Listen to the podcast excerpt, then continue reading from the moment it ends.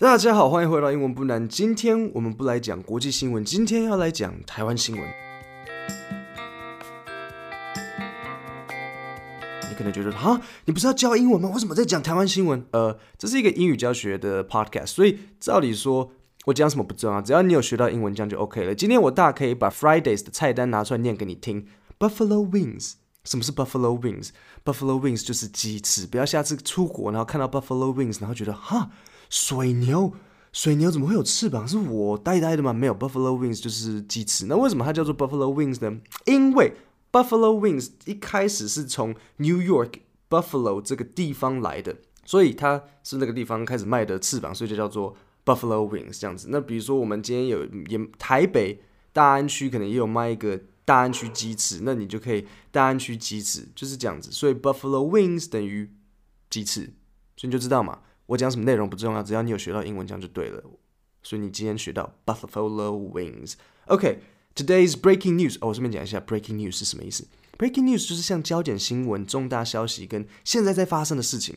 不要再有人 message 我问我说，老师，breaking news 为什么为什么新闻可以被打破？唉，我很多东西都笑得出来，但是哦，这个我实在是不要再犯这个错了。buffalo 呃，不是 buffalo breaking news 焦点新闻。During the Double Tenth national holidays, two food delivery drivers were killed. This has prompted Ministry of Labor to start an investigation into the situation. First, let me give you a little bit of background information.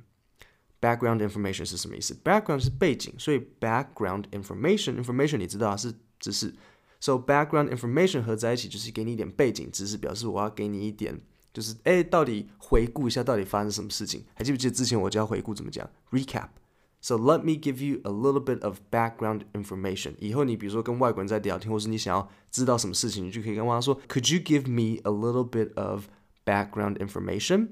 那他就会告诉你说，Oh sure，no problem。这件事情怎样怎样怎样怎样。那 background 其实还有另外一个用法。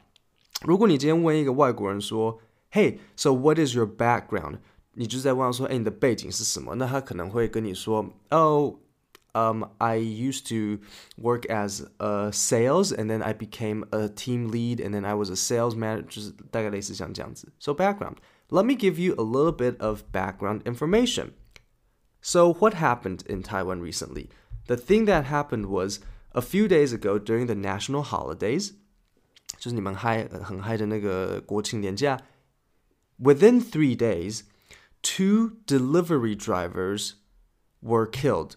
What is a delivery driver? A delivery driver is someone who works for like Food Panda, Uber Eats, and they ride on the scooters. I'm sure you know. They ride on the scooters and they deliver the food to you because you are too lazy to go buy your own food. So you order from Food Panda or Uber Eats to bring the food to you. 对吧？你就是一个懒屁股啊，这是英文叫做 lazy ass. You lazy ass order takeout，我这这甚至不是 takeout，这个叫做 food delivery。那那个外送的那个人就叫做 a delivery driver。So during the national holidays, two delivery drivers within three days. Okay, within within three days, within 就是在这个期间内，within 然后后面接一个时间，so within three days, within a week, within ten years 这样子，看你想要在这个时间内怎样怎样怎样。比如说，within three years I want to be the biggest um, English YouTube channel in Taiwan. Okay, we'll go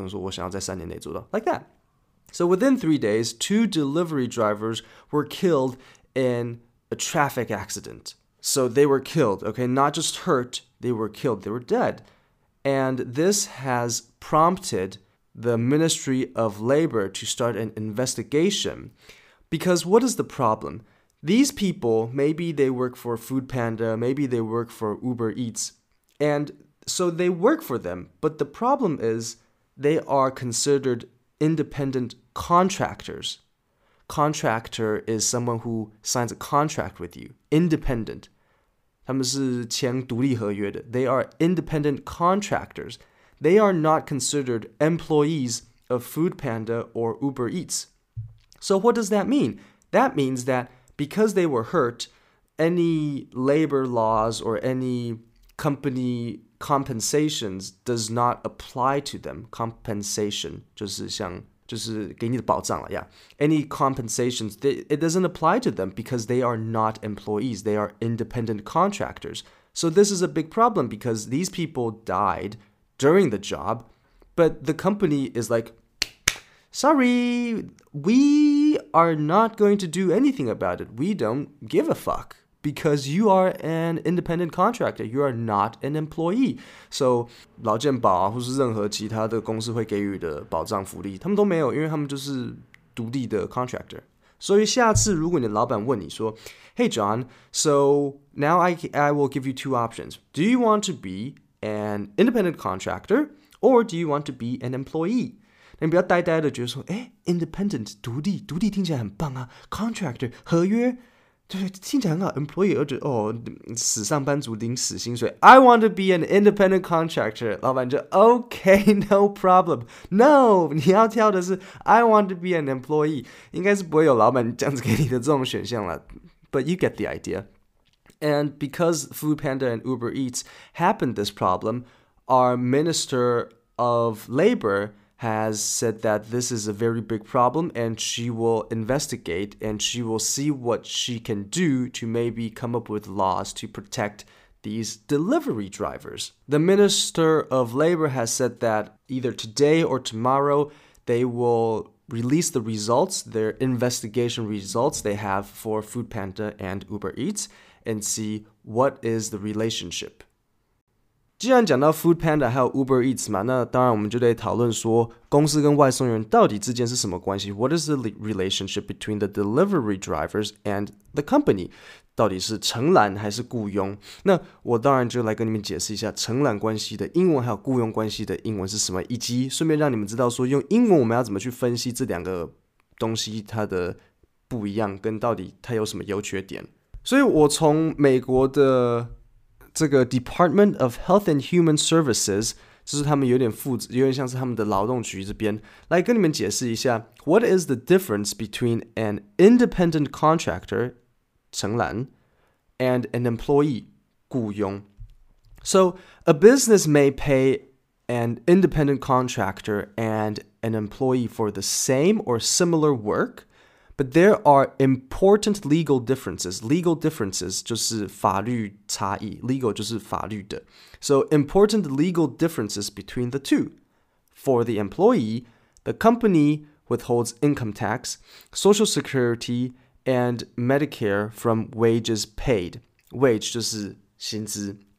So let's listen to that again. What does that mean for the employee? OK，所以我们现在现在讲的是雇佣。the company withholds, withhold means to take. So the company withholds income tax, social security, and Medicare from wages paid. So the company will take income tax, social security, and all that money first and then give you your pay. Do you understand? 所以公司会把你的税啊，然后跟国家该缴的劳保、健保，通通都帮你缴一缴，然后才给你薪水。For the independent contractor, the company does not withhold taxes. So if you are an independent contractor，还记得什么吗？雇佣的那个，the company does not withhold taxes. That means 它不会帮你缴任何税，那个是你自己的事情。Employment and labor laws also do not apply to independent contractors. 所以任何劳基法、任何法律规定，就是在 independent contractor 上面是不适用的。Let's take a look at what the differences are. So if you are an employee, you are covered by federal and state employment and labor laws. Cover 就是你有被照顾到、被包含。 So if you are an employee, you are covered by a number of federal and state employment and labor laws.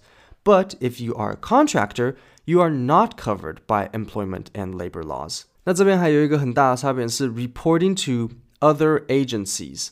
So that means 有没有需要跟其他的部门去申报或什么的？那如果你 if you are an employee, you report for state and federal unemployment insurance, meaning if you don't have a job, if they fire you, this this situation gets reported to the state and federal.